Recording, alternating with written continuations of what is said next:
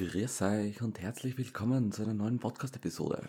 Ich hoffe, dir geht es gut und du hattest einen schönen Tag. Zunächst einmal ein großes Dankeschön, dass du dir diesen Podcast anhörst. Du bist einer der wenigen, der sich mit Bitcoin näher auseinandersetzt. Wenn du diese Episode hörst, hast du das Problem unserer Gesellschaft verstanden. Das Finanzsystem ist kaputt und das Klima gehört gerettet. Bitcoin ist eine Revolution und verändert die Welt zu einem besseren Ort. Für alle die, die es nicht wissen, ich bin der Sebi und begrüße dich ganz vom Herzen zu dieser Episode. In der letzten Episode haben wir das Thema Umweltauswirkungen von Bitcoin aufgemacht. Wir haben viel Neues über den CO2-Ausstoß und Bitcoin gelernt. Heute schauen wir uns kurz noch an, wie die Greenhouse Gas Emission die Umwelt bzw. die Welt verändert und welche weiteren Umweltauswirkungen es noch gibt. Kommen wir also zu unseren drei Grundfragen dieser Episode. Erstens, welche Auswirkung hat CO2 auf die Umwelt? Zweitens, welche Umweltauswirkungen gibt es noch bezogen auf Bitcoin? Und drittens, wie gefährlich sind diese für die Umwelt? Wie hoffentlich alle von euch wissen, ist CO2 ein Treibhausgas. Es ist das bekannteste und interessanteste Treibhausgas, interessant unter Anführungszeichen natürlich, für den Treibhausgaseffekt bzw. den Klimawandel. Schauen wir uns heute ganz kurz an, was der Treibhauseffekt ist. Zuerst einmal, es kommen Sonnenstrahlen, das sind kurzfristige Wellen, auf die Erde. Natürlich, diese Sonnenstrahlen werden teilweise von der Atmosphäre reflektiert. Reflektiert heißt, wie ein Spiegel zurückprallt. Die, einige Sonnenstrahlen gelangen aber durch die Atmosphäre durch. Die Sonnenstrahlen, die kurzfristigen Wellen, wichtig zu wissen, gelangen dann zum Menschen und stoßen auf der Erdoberfläche wieder. Natürlich, wenn diese reflektiert werden, wollen sie wieder aus der Atmosphäre raus. Durch die Erdoberfläche sind leider die kurzwelligen Sonnenstrahlen in langwellige Strahlen umgewandelt worden. Das heißt, die Strahlen kommen nicht mehr durch die Atmosphäre so gut durch. Und durch CO2 können die Langwellen nicht mehr raus ins Weltall und sie werden wieder reflektiert zur Erdoberfläche. Es bleiben also immer mehr Strahlen in der Atmosphäre und somit wird es immer wärmer und wärmer. Nun gut, wir wissen also vereinfacht gesagt, was der Treibhausgaseffekt ist und wie er funktioniert. Das heißt einfach, die Sonnenstrahlen, kurzen Wellen, kommen in die, in die Atmosphäre rein. Durch Kontakt mit der Erdoberfläche werden diese kurzwelligen in langwellige Strahlen umgewandelt und die Treibhausgase reflektieren diese und lassen die langen Wellen nicht mehr ins Weltall raus. Somit wird es immer wärmer und wärmer. So, was heißt das jetzt aber? Also, grundsätzlich, es wird immer wärmer. Genau. Dadurch schmilzt das Eis und der Wasserspiegel steigt wieder. Wichtig ist, das Wasser, der Wasserspiegel wird nur erhöht, wenn das Eis am Land schmilzt.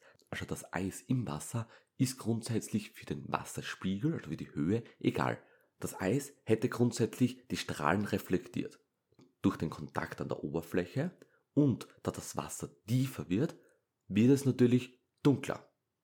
Das Eis hätte grundsätzlich die Strahlen reflektiert durch den Kontakt an der Oberfläche, weil es eine weiße Fläche ist.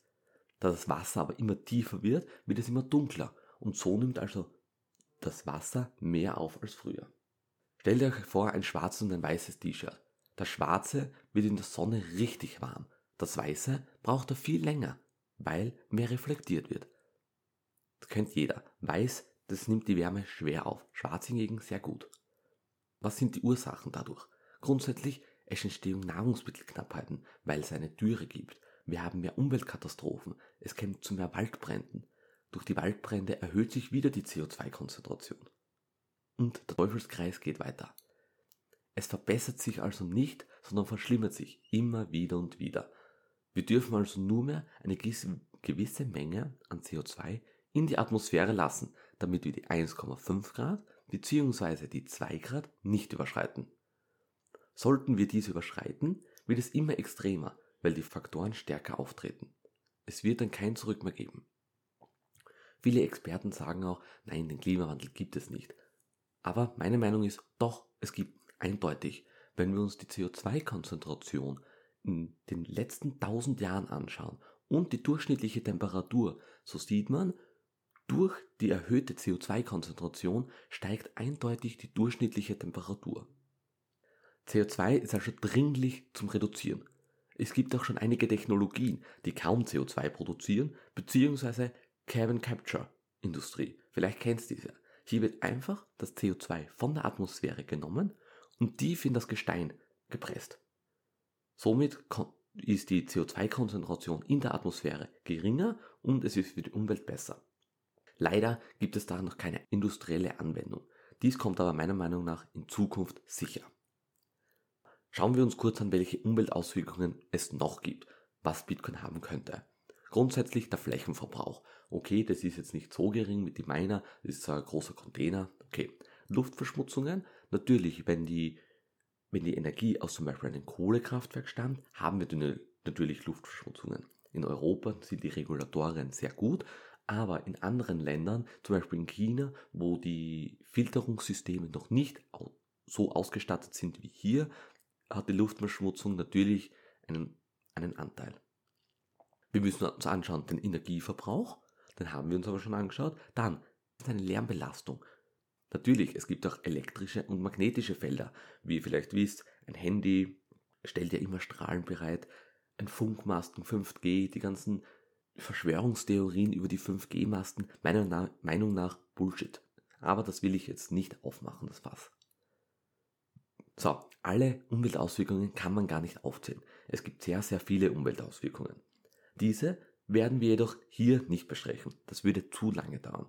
Wenn du aber Lust hast, schreib mir gerne auf Instagram und ich überlege mir etwas für weitere Folgen. Gerne auch ein positives Feedback bei den Anbietern, wo du diesen Podcast hörst, abgeben. Bitcoin hat eindeutig Umweltauswirkungen. Sie sind aber nicht negativ. Es gibt auch einige positive Umweltauswirkungen. In alle Fälle der Gesellschaft, der Wirtschaft und vieles mehr. Da gehen wir aber heute nicht drauf ein. So, kurze Zusammenfassung. Was haben wir heute gelernt? CO2 hat einen enormen Einfluss auf die Umwelt und der Natur. Wir sollten also so viel einsparen an CO2 wie nur möglich. Wie Bitcoin dies einsparen könnte, schauen wir uns in der nächsten Episode an. Grundsätzlich Stichwörter sind für die Inflation, Deflation, Zeitpräferenz. Wir haben auch gelernt, dass es positive und negative Auswirkungen gibt und welche Umwelteinflüsse es überhaupt gibt und was mit Bitcoin zutreffen ist. Wir kommen nun zum Ende dieser Episode. Schaut gerne bei mir auf Instagram vorbei. Markiert mich gerne auf ein Instagram Story, eine 15 Sekunden Story und erwähnt mich. Erklärt, welche Auswirkungen für euch Bitcoin hat und was eure Gedanken sind. Lasst uns gemeinsam mehr Menschen mit diesem Thema erreichen.